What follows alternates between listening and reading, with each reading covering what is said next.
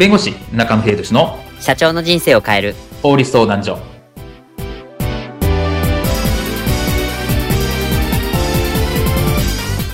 こんにちは。弁護士の中野秀俊です。こんにちは。アシスタントの堀内隆です。この番組は IT 専門の弁護士中野秀俊がこれはすぐに使える法律主に企業法務の知識を分かりやすくそしてちょっとコミカルにお伝えする番組です。よろしくお願いいたします。今回のテーマは引用と天才の間法的な線引きは一体どこにある？です。はい。当番組のおなじみのコンテンツ著作権。今回は、えっと、引用と天才の違いについて、まあ、主に天才のことについて詳しく伺います。著作権に抵触すると大変なことになりますので、ぜひ今回のケースも知識に入れておいていただければと思います。では、引用と天才の間についてこういったシーンはありませんでしょうか？社長、経団連の広報誌に掲載するゲスト記事、進捗の具合はいかがでしょうか？げげ、忘れてた。やっべえ。やっぱり、そんなことかなと思って締め切り3日前に伝えてよかったわ。まったく。おー、悪いな。経団連への寄稿なので、名誉だけど、これはまた面倒なんだよな。社長、名誉ある経団連への寄稿なのに面倒だなんて。なあ、わかったわかった。まあ、説教はいいから、今から書くからお前は下がってろ。下がってろってもう家来じゃないんだから、ブツブツブツブツ。とは言ったものの何を書こうか。うーん。昨今の EC 業界についてがテーマだろう何か資料がないと書けないような。あ、そうだ。この間出ていた白書があったな。あれを丸々いただこうか。3時間後。ふぅ、書けた。バッチリに1000文字弱収まったぞ。さすが俺、天才。ははははは。メールを送信と。後日。社長、経団連広報からメールが届いてまして、おう、この間の記事のことか。うん、素晴らしいって言ったか？調査をしたところ、とある協会がリリースしている天才不可の資料を丸々転載していると指摘がありました。つきましては早急に書き直しをお願いできますでしょうか？と来たんですが、え？て、天才不可はい。しかも引用にしては範疇を超えていると指摘がありまして、マジか。書き直しか。よし、決めた。え？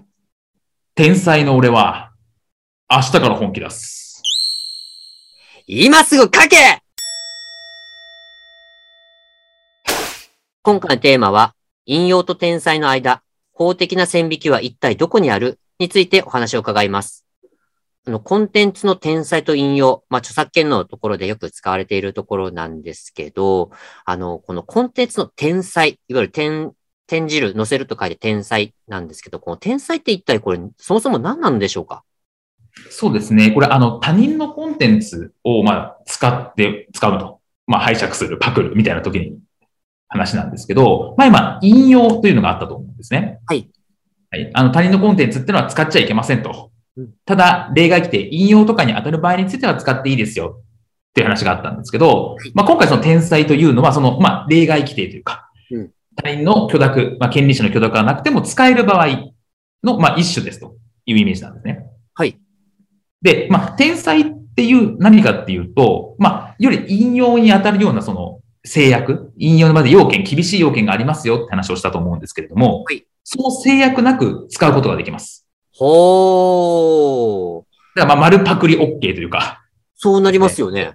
はい、っていうのができます。ただし、もちろん、その天才ができるコンテンツの種類というのは限定がされてます。はい。で、えっと、限定されているそのコンテンツとは一体どんなものがあるのでしょうか？そうですね。これ著作権法に、まあ、規定があるんですけれども、まあ、はい主に大きく2種類ありまして、はい一つは国の機関、まあ、政府とか行政とかですね。うんうん。それが、まあ、一般周知を目的として作成した広報資料。はい。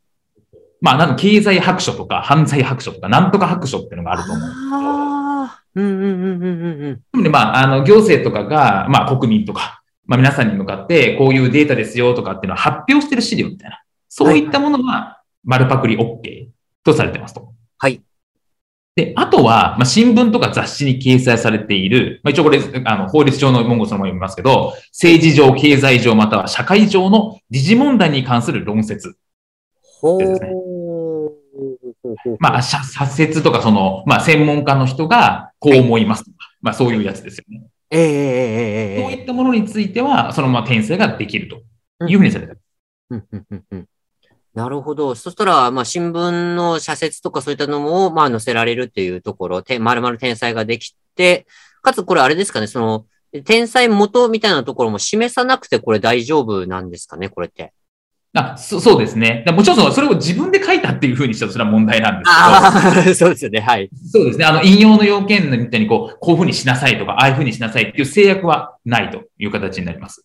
そうですよね。あの、もともとその引用の規定はすごく厳しかった。例えば、州10の関係にならなきゃいけないとか、引用元は必ず記載しなきゃいけないとかってありましたので、まあそういう制約がない、まあ著作物に関しては、その転載が可能っていうところの認識で合ってるということですね。あそうですね。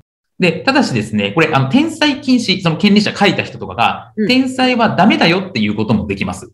ああ、なるほど。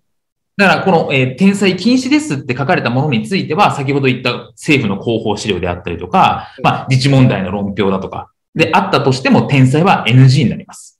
なので、その、まあ、転載禁止の表示方法としては何でもよくて、まあ、転載禁止とか、まあ、禁、禁じる転載とかっていうふうに書いてある。まあ、権利者としてはそういうふうに書いておけば、転載を防げるって話なんですけど、まあ、使う側、まあ、パクる側もですね、その他人のコンテンツ、その、えー、じ広報資料であったりとか、時事の論評であったりしたとしても、そういう転載禁止のものがある場合は使っちゃいけませんよ。転載しちゃいけませんよってことは注意が必要かなと思います。必ずこのあたりを必ず確認をして使うなり、それからまあその、まあ確認を取るなりして、転載なり引用をしていくっていうところがまあ必要ということですね。そうですね。今回の弁護士中野秀俊の社長の人生を変える法律相談所はお役に立てていただけましたでしょうか？企業活動において気がつかないうちに違法になっていることや、ちょっとした法律の知識があれば一気に打開できる、そんな法律のエッセンスをご紹介していきますので、この番組をフォロー、いいねをお願いいたします。よろしくお願いいたします。ではまた次回をお楽しみに。ありがとうございました。ではまた。